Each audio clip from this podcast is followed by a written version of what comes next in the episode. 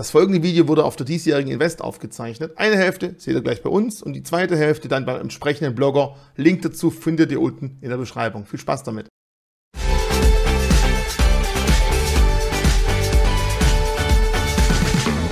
Ja, hallo zusammen. Ähm, ich freue mich auf den Vortrag und äh, dass so viele hier erschienen sind. Das ist echt super. Ähm, was ich, ähm, worüber ich sprechen wollte, war, dass wir jetzt eine Krise bekommen. Es sieht ja so aus schon, dass äh, einige Banken scheitern. Zumindest sieht es schlecht aus in der Schweiz und äh, mittelgroße und Regionalbanken in Amerika haben ziemlich große Probleme. Und komischerweise Banken, die für die Reichen da waren, ähm, die Silicon äh, Valley Bank. Das war so eine größere Bank, die hat äh, Startups betreut als Kunde und die hat denen auch geholfen bei Börsengängen und beim Verwalten äh, von deren Vermögen. Und es waren zum Teil auch sehr große Vermögen. Die hatten da Firmen wie Roku, zig Millionen in Cash bei der Bank und äh, jedenfalls hat das alles nicht mehr geklappt, weil äh, ich glaube, dass viele Startups hatten auch Geldprobleme, weniger Cash und dann lag es auch daran, dass die, äh, das Anleihenportfolio hat sich verändert von der Bewertung und dann hatten die da einen großen Verlust und mussten ihre Anleihen notgedrungen mit einem Milliardenverlust verkaufen und dann fing das Ganze an und dann hatten wir noch eine Panik bei den Kunden, so eine Art Bankrun. Das heißt, die äh, Kunden sind dann hingerannt und haben ihr Geld abgezogen. Innerhalb von einem Tag ging das dann im Grunde den Bach runter. Und äh, da sieht man, dass äh, das ganz schön gefährlich ist. Und man sieht hier auch, ähm, dass die Bank First Republic, die ist eigentlich da ähm, für die Superreichen in Kalifornien überwiegend. Also die haben nur reiche Privatkunden. Zum Beispiel ist äh, Mark Zuckerberg dort Kunde. Ich glaube, der hat sogar eine Hypothek aufgenommen über die, weil die äh, Kreditzinsen damals so günstig waren. Da hat er gedacht, dann bezahle ich lieber 1,5 Prozent ähm, Kreditzinsen und äh, behalte mein Cash privat. Und äh, die haben auch Probleme bekommen, weil das spricht sich rum und ähm, die sind jetzt auch abgestürzt um äh, 86 Prozent innerhalb von einem Jahr. Im Grunde innerhalb von wenigen Tagen ist die auch kollabiert. Und da haben jetzt äh, die großen Banken gesagt, wir helfen denen, wir wollen nicht, dass sich das weiter ausbreitet und die wollen im Grunde die Krise, äh, dass die glimpflich endet weil es könnte so einen Dominoeffekt geben, äh, dass dann immer mehr Regionalbanken fallen und so. Ähm, aber was kann man davon lernen als Privatanleger oder als Konsument? Würde würd ich empfehlen, dass man ähm, seine Kosten im Griff hat und versucht eben äh, nicht so verschuldet zu sein, am besten gar keine Konsumschulden zu haben. Und dass man immer dran denkt, es kann wieder eine Krise kommen und vielleicht sind wir jetzt schon äh, kurz vor einer Rezession. Wenn man sich die Rohstoffmärkte anschaut, sieht man auch, das Öl hat ganz stark korrigiert und andere Rohstoffe sind sehr günstig geworden. Und das ist so ein Vorzeichen, dass vielleicht äh, kommt eine schwierige Zeit jetzt auf uns zu. Ähm, und ich denke, man sollte als, als Konsument mal immer so Kostenpositionen durchgucken, alle paar Monate mal schauen, hey, vielleicht brauche ich den Zweitwagen gar nicht mehr und habe dann ein bisschen mehr Geld zur Verfügung und kann ein paar Reserven aufbauen ähm, und bin dann im Grunde darauf vorbereitet, vielleicht, ähm, es gibt ja jetzt auch wieder Personalabbauprogramme. Ähm, zum Beispiel die Tech-Industrie hat ja schon vor äh, sechs Monaten begonnen. Meta hat viele Leute abgebaut und die haben jetzt nochmal äh, gesagt, die über 10.000 werden zusätzlich entlassen, Mitarbeiter. Ähm, äh, Alphabet und Google haben gesagt, wir bauen Mitarbeiter ab. Ähm, Im Grunde fast alle ähm, bei noch Netflix und viele andere und auch Chemiekonzerne wie die BASF oder Dow aus Amerika, auch traditionelle Branchen haben ganz schön zu kämpfen. Und, ähm, aber es bieten sich dann natürlich auch Chancen. Wenn ich jetzt sehe, dass so Aktien dann stark fallen, äh, würde ich mir sagen, Regionalbanken wären mir persönlich zu heiß aus Amerika, weil man es eben nicht weiß. Und das wäre mir also es wäre mir zu brisant, aber natürlich gibt es vielleicht dort auch Chancen. Da gibt es den einen oder anderen Fondsmanager oder Hedgefonds, der da jetzt anfängt einzusteigen und so Regionalbanken aufzukaufen. Und die haben wahrscheinlich auch das Geld, um könnten die dann retten, wenn es ganz brenzlig werden würde. Aber was ich mir vielleicht anschauen würde, wären so die ganz großen US-Banken, vielleicht gerade jetzt in der Krise, sowas wie JP Morgan, die wären dadurch noch äh, größer werden, wenn die Konkurrenz wegfällt oder Bank of America, Citigroup, bei Bank of America und Citigroup ist ja der Warren Buffett auch Großaktionär. Äh, da bin ich auch investiert. Und ähm, dann äh, gibt noch Wells Fargo, die ziemlich groß sind und die könnten davon auch profitieren, wenn die Konkurrenz in der mittleren Schicht ähm, wegfällt und wenn viele dort äh, zu kämpfen haben, ziehen die Leute das Geld ab zu den größeren und fühlen sich dort sicherer. Zu Recht auch. Und vielleicht ist auch noch interessant Charles Schwab, das ist ein führender Discount-Broker aus Amerika. Die haben TD Ameritrade übernommen und der Charles Schwab, der Gründer, der besitzt, glaube ich, sechs Prozent der Aktien und dann die TD Bank aus äh, Toronto, die hat noch einen ganz großen Anteil an Charles Schwab. Ich finde die Aktie super spannend. Ich bin dort auch selbst Kunde, habe die Aktie aber nicht. Aber nach dieser schweren Korrektur ist vielleicht auch sowas interessant. Und dann würde man im Grunde gegen die Strömungen schwimmen und sich sowas zulegen. Allerdings muss ich dazu sagen, ich mache auch Fehler und Anlageberatung kann ich jetzt keine geben. Das sind nur so lose Ideen und ich weiß auch nicht alles. Also es ist eine schwierige Zeit und man muss auch dran denken, dass man dann streut und nicht nur Bankaktien kauft, vielleicht äh, noch andere Branchen dazu nehmen, vielleicht auch was noch eine große Stütze ist, ist sind natürlich ETFs auf den S&P 500 oder irgendein World ETF. Ich glaube, da ist man immer gut aufgehoben.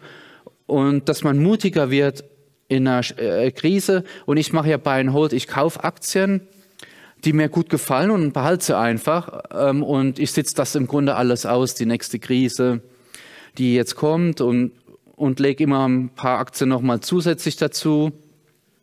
Und ich lasse das liegen über Jahrzehnte und, und das hat sich bei mir super ausgezahlt weil ähm, es wird immer geraten, ja, kauf günstig und verkauf teuer. Ich denke einfach nicht ans Verkaufen, weil da kommen dann immer die Gebühren noch mit dazu, Transaktionskosten, dann kommen die Steuern dazu und das Timing kriegt man einfach nicht hin.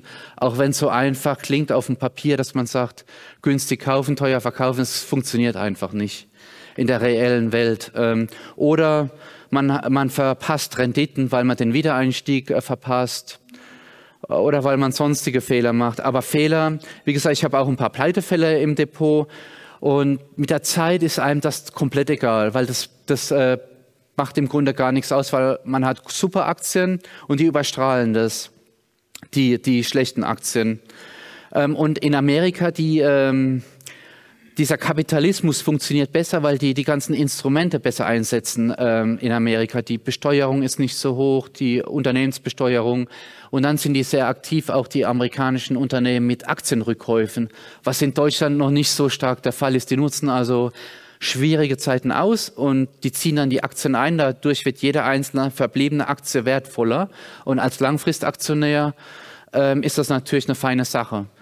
Ähm, und ähm, was sie noch machen, gut, da gibt's ja auch tolle Dividendenaristokraten und Dividendenkönige, da kaufe ich auch immer gerne zu und stock die auf. Da gibt's ja tolle Firmen, auch wenn sie langweilig sind, sowas wie Procter Gamble, Johnson Johnson. Und da gibt's ja auch den einen oder anderen, der jetzt stark korrigiert hat. Da finde ich auch toll, wenn man dann die Chance nutzt und da ein bisschen aufstockt, seine Kosten im Griff hat, äh, seine Konsumausgaben äh, da gibt's ja überall, also da gibt's ja so viele Bereiche, wo man irgend, noch äh, irgendeine App bezahlt, die man vielleicht gar nicht mehr nutzt, irgendein Abo oder irgendwas Teures, was man sich angeschafft hat und gar nicht mehr braucht. Das kann man vielleicht ausmisten oder Secondhand irgendwas kaufen, was man vielleicht neu gekauft hätte. Also ich finde da immer Möglichkeiten, auch bei mir selbst.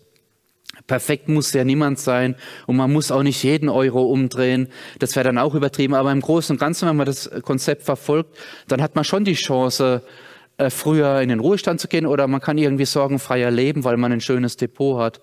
Und die Rendite, die man an den Aktienmärkten verdienen kann, wenn man nach USA schaut, sind so nominal zehn Prozent im Jahr und das ist fantastisch. Es gibt keine andere Assetklasse oder Anlage, die im Schnitt mehr bringen könnte als Aktien.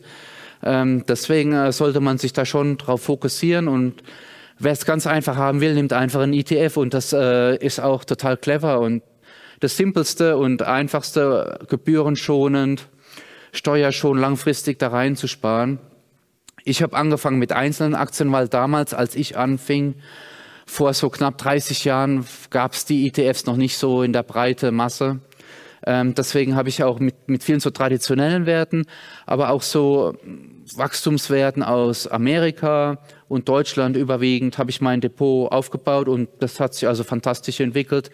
Der Großteil kam zustande durch Kurssteigerungen und äh, Dividenden und Abspaltungen und nicht durch meinen Einsatz. Ähm, ja, und wenn ich mir jetzt mal anschaue, also First Republic Bank ist natürlich schon verlockend, aber ich, man weiß auch nicht, wie das da weitergeht. Das ist also der größte Verlierer aus dem S&P 500. Und ich gucke immer so Listen durch und ich gucke immer gerne ähm, von unten her. Generic Holdings finde ich super spannend. Die machen so Notstromgeneratoren. Äh, und äh, in Amerika sind die gut verkauft worden. Das liegt daran, dass wir haben immer wieder Hurricanes und Stromausfälle. Und viele Haushalte wollen eben so einen Notstromaggregator haben zu Hause oder eine Batterie, einen Speicher ähm, damit sie die ein paar Tage dort überstehen können, wenn es einen Stromausfall geben sollte. Ähm, und was natürlich auch stark korrigiert hat, wie man hier sieht, ist noch äh, Boston Properties. Das ist ein Gewerbe, Immobilienanbieter. Äh, die haben in New York, in Boston und in anderen Großstädten in Amerika ähm, haben die äh, im Grunde Hochhäuser, Bürokomplexe und denen geht es auch schlecht. Die sind eingebrochen um fast 60 Prozent hier. Ähm, und dann sieht man noch eine ganze Menge Banken, mittelgroße Banken und Carnival. Da habe ich ein Paket gekauft. Das ist ein Kreuzfahrtschiffanbieter, der größte der Welt. Und die haben auch ganz schön zu kämpfen. Das fing schon an mit Corona, dass die im Grunde zwei Jahre lang den Betrieb eingestellt hatten oder ein Jahr zumindest, weil ähm, die Ansteckungsgefahr war einfach zu groß auf den Kreuzfahrtschiffen. Und mittlerweile erholt sich das Geschäft. Die Leute wollen wieder verreisen. Auch die Airlines erholen sich.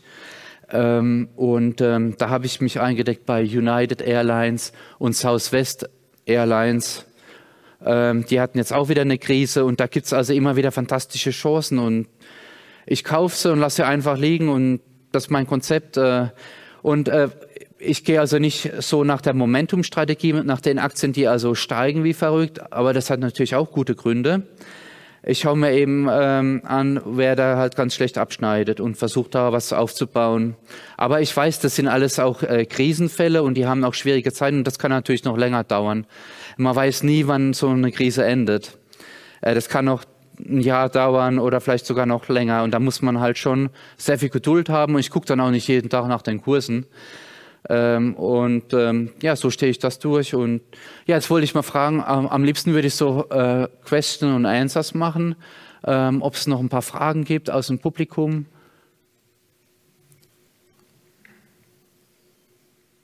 Ja? Also eine deiner, deiner Sachen, die ja sehr stark gestiegen sind, die dein Depot ja sehr positiv beeinflusst hatten, war ja zum Beispiel Netflix.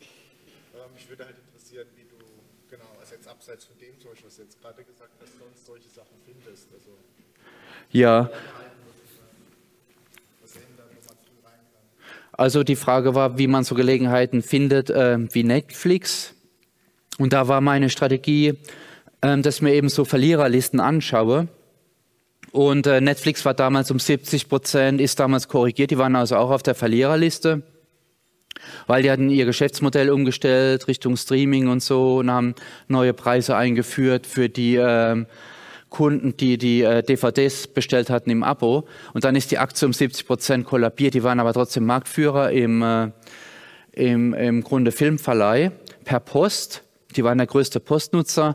Die hatten keine Schulden, jede Menge Cash und so viele X Millionen, zig Millionen Kunden. Und dann dachte ich, ähm, wenn so eine Aktie panikartig verkauft wird, wie man hier sieht auf der Verliererliste, dann sehe ich da oft Chancen. Und deswegen bin ich dagegen den Trend eingestiegen. Ja.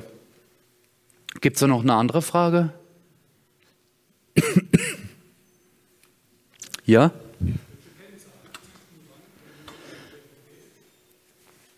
Ja, welche Kennzahlen ich mir anschaue. Ja, ich gucke mir erstmal so die ganze Unternehmensstory an.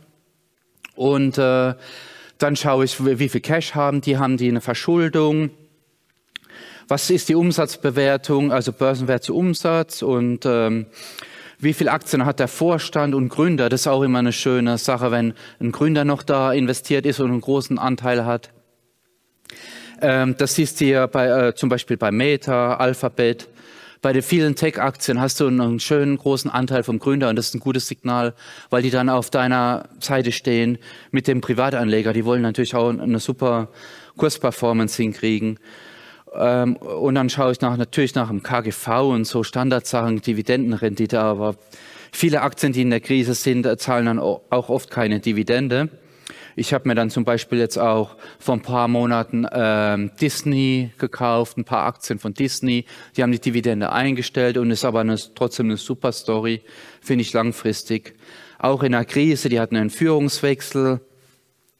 Die Vorstandsspitze ist ausgetauscht worden. Die haben die Dividende eingestellt und die haben gesagt, wir müssen unsere Preisstrategie auch überdenken und auch die Streaming-Strategie mit Disney Plus, da machen die extrem hohe Verluste. Ich glaube, die wollen auch Kosten sparen und achten jetzt mehr auf die Profitabilität. Aber so eine Krise ist wieder eine schöne Chance. Ja, gibt es da noch eine andere Frage? Ja? Ähm, wenn das Ziel ist, nie zu verkaufen, was ist dann der Gedanke hinter Aktien, die keine ausschütten? Äh, Aktien, die keine Dividenden ausschütten, was ähm, da das Ziel ist. Für mich persönlich, ähm, ja, Dividenden, äh, das Problem ist ja auch, du musst die versteuern in der Regel. Ähm, und du hast dann Steuerabzüge. Und wenn du ähm, Aktien hast wie Berkshire Hathaway, die keine ausschütten, dann hat es einen Steuervorteil für dich. Und wenn du dann eben mal Geld brauchen solltest im Alter oder weil du irgendein großes Projekt hast, dann könnte ich dann später entscheiden, ähm, ein paar Aktien zu verkaufen von Berkshire, aber ich muss jetzt nicht heute schon Steuern zu bezahlen, bezahlen, weil die Dividenden brauche ich ja gar nicht heute. Also das hat dann den steuerlichen Vorteil eigentlich, ja. Und du hast einen Zinseszinsvorteil, weil der Zinseszins viel besser laufen kann, weil du lässt das Geld in der Firma und die können das besser investieren als du, vielleicht unbesteuert. Und da Warren Buffett ist, denke ich, da schon gut drin. ja. Meine Meinung zu REITs, ja, ich finde REITs super, weil du hast auch einen steuerlichen Vorteil. Die schütten ja aus unversteuert und die Steuerpflicht kommt erst beim ähm, Aktionär. Und dadurch sind die toll, aber wir haben jetzt auch so eine Immobilienkrise angefangen durch die Pandemie, dass halt viele gesagt haben, hey, wir so viel Bürofläche brauchen wir gar nicht wegen Homeoffice. Und dann fing das alles an, dass die eben reduziert haben, die Gewerbekunden, nicht in allen Bereichen. So Medical Reads brauchen noch die Krankenhäuser und Kliniken, aber in bestimmten Bereichen ist es schwierig geworden. Es gibt da viel Konkurrenz und billigen Büro, Bürofläche, aber langfristig, auch im Bürobereich finde ich das super, ja, auf jeden Fall. Büro-Reads, ja.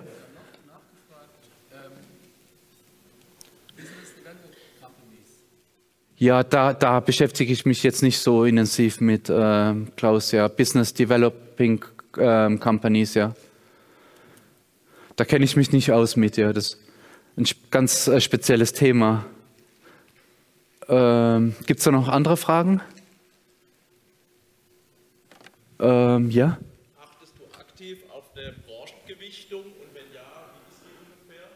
Äh, die Branche, ich habe viele Banken, was natürlich ähm, jetzt schwierig ist. Ähm, dann habe ich Berkshire Hathaway, ich habe einen Schwerpunkt bei ähm, Netflix und CTS Event Team. Da habe ich mal für 2500 Euro investiert und die sind heute ein paar hunderttausend Euro wert.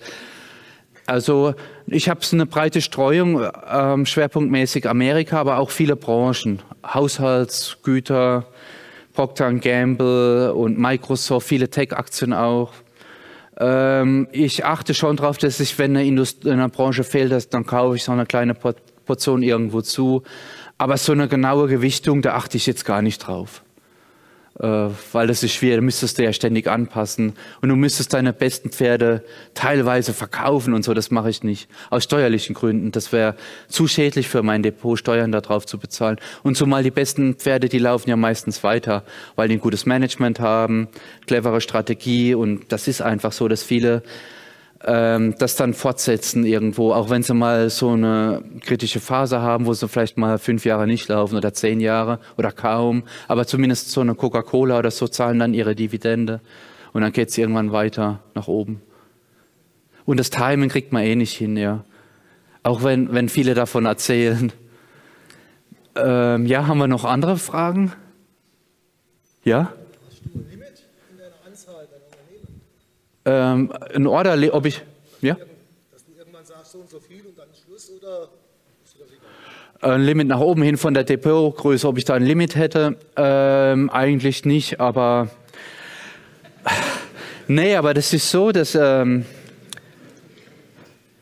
ja, ich mache ja noch Jobs als freier Journalist und irgendwo denkst du dann, ja, ähm, weißt, wenn das Depot größer wird und größer, dann denkst du ja, wie viel muss ich da eigentlich noch arbeiten und so, dann ich mache jetzt dieses Jahr halt viel Urlaub und gehe reisen und ich nehme meinen Laptop mit, aber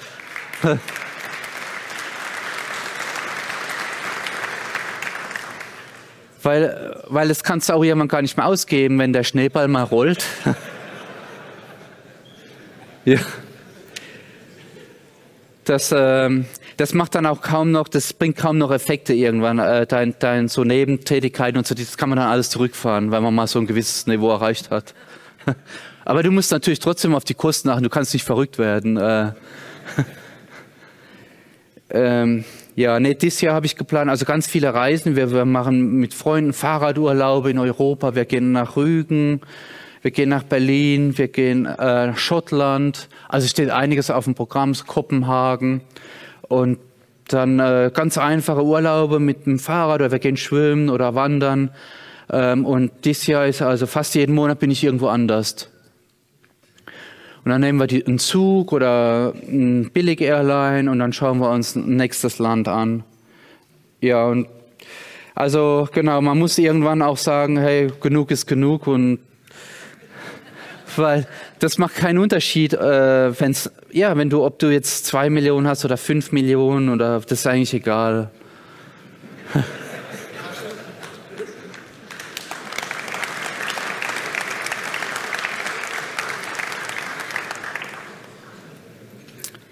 Ja, gibt es noch äh, andere Fragen?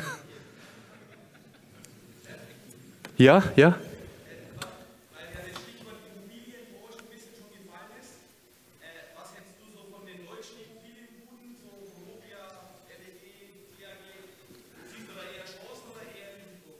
Ja, ich finde das auch super. Ähm, die deutschen ähm, Immobilien ähm, die deutsche Immobilien, der Bereich äh, Wohnungsimmobilien ist auch super spannend, weil wir haben ja immer noch Wohnungsmangel in Deutschland. Ich habe jetzt gelesen, irgendwo 800.000 Wohnungen fehlen in Deutschland noch mindestens und ähm, die sind auch stark eingebrochen. Natürlich äh, verteuern sich für die die Kredite, die sind ja stark kreditfinanziert und der Führer Marktführer in Deutschland ist die Vonovia.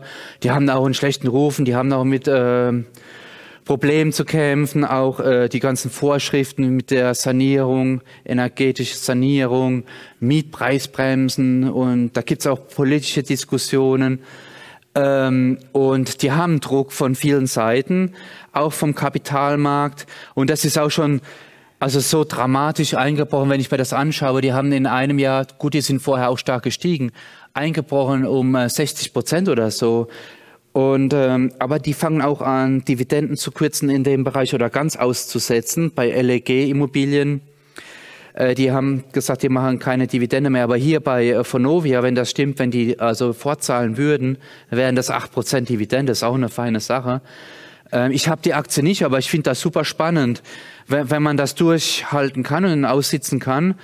Äh, die haben ihre Probleme, die haben auch, glaube ich, ganz schlechte Übernahmen gemacht. Ähm, und aber sowas würde ich mir auch anschauen, auf jeden Fall.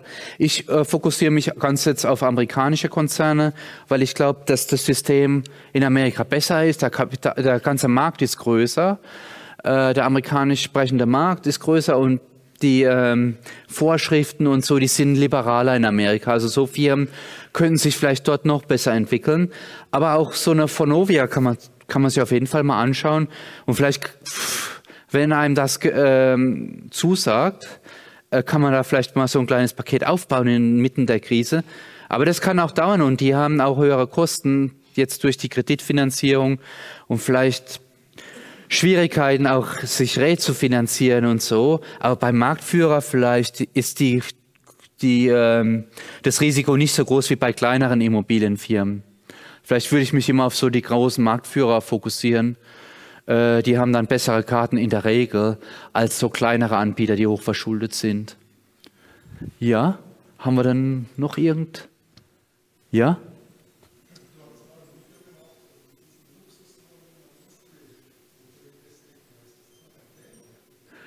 Ja, Luxuswohnungen. Ähm, da habe ich ein Video gemacht, genau.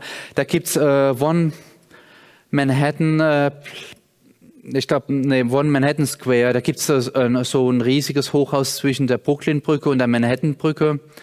Ähm, da lebt man im Grunde wie in einem Hotel. Das sind, ähm, da hat man eine tolle Aussicht, gigantisch auf den Hudson River und dann sieht man die Brücken und die Menschen dort ähm, und die ganzen Straßen. Das ist richtig beeindruckend. Ähm, und das ist fast so über den Wolken, weil die haben, glaube ich, 70 Etagen oder 80 Etagen. Ist gigantisch groß und in den Gebäuden hast du im Grunde alles.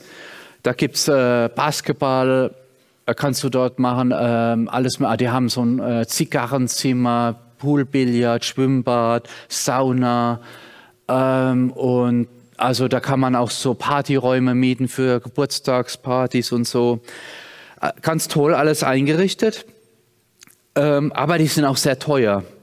Äh, das, also das, das, sind sehr reiche Leute, die dort wohnen. Ähm, aber man hat dort auch natürlich ähm, Vorteile, wenn man vermögend ist und so in so einer Krise da einsteigt und sich da vielleicht eine Immobilie kauft, eine Wohnung ist vielleicht auch attraktiv, weil man kann jetzt gut verhandeln mit denen, weil die stehen auch unter Druck, das ist neu errichtet worden und die müssen die verkaufen oder vermieten und die äh, sind bestimmt verhandlungsbereit, weil in Amerika kühlt sich auch der Immobilienmarkt stark ab, weil allein schon die Finanzierung ist zu teuer geworden. Äh, wenn die Zinsen sich verdoppeln, verdreifachen, die Zinsbelastung, dann wird es für viele immer unerschwinglicher. Deswegen stehen die unter Druck und da hat man bestimmt gute Chancen, wenn man sich nur so eine tolle Wohnung kaufen will oder eine ganz einfache. In New York hat man bestimmt jetzt gute Karten, würde ich mal sagen, äh, da was zu kaufen oder vielleicht auch in Florida oder also ja, ich glaube, das ist ganz interessant jetzt, wenn man da Interesse hat. Man kann das auch schön machen. Wenn jemand gerne eine Ferienwohnung kaufen will, ein Ferienhaus am, äh, in Florida, dann hat man die Möglichkeit, ähm, in vielen Städten, Bereichen, das auch über Airbnb dann noch anzubieten ähm, und hat dann sogar noch Nebeneinkünfte. Das habe ähm, hab ich auch so gemacht. Wir haben uns äh, in den Bergen von New York haben wir uns ein Haus gekauft, ein Holzhaus im Wald und das vermieten wir auf Airbnb. So haben wir jetzt ein Ferienhaus. Das bringt sogar noch Nebeneinkünfte. Und wenn das nicht vermietet ist, sind wir dort. Das ist eine feine Sache. Äh, dadurch ist es halt, äh, tra tragen sich die Kosten von selbst. Ich glaube, da gibt es auch in Deutschland äh, Möglichkeiten, wobei ich glaube, das wird auch schwieriger gemacht in manchen Städten, Airbnb und so äh, Vermietung vorzunehmen. Da muss man natürlich darauf achten, dass, dass das möglich ist. Ja, okay. Haben, haben wir noch andere Fragen? Noch andere Fragen? Ja?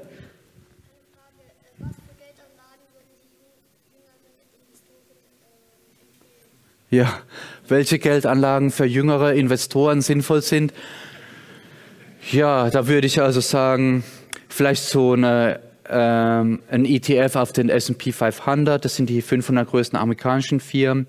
Oder du kannst ja vielleicht auch so ähm, deine Lieblingsmarken raussuchen und mal überlegen, was du gerne, wo du gerne essen gehst oder so oder gerne Freizeitparks oder vielleicht Walt Disney mal anschauen. Aber als Basis wäre so ein schöner ETF oder ein World ETF eine feine Sache, denke ich, für dich, äh, wenn, wenn deine Eltern dir da helfen und das, das wäre dann gigantisch, wenn du dann äh, vielleicht so 30 bist und kannst du schon in Rente gehen.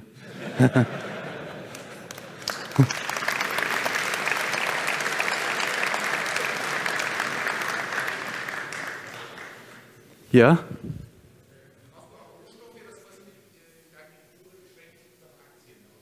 Aktien, äh, ich habe keine Rohstoffe direkt, aber ich habe so ein paar Minenwerte, aber, aber das ist ähm, ein schwieriges Feld, Minenaktien. Äh, ähm, Gerade so ähm, Aktien, also so Firmen, die noch äh, irgendwie auf der Suche sind von Rohstoffen und so, da muss man unheimlich aufpassen.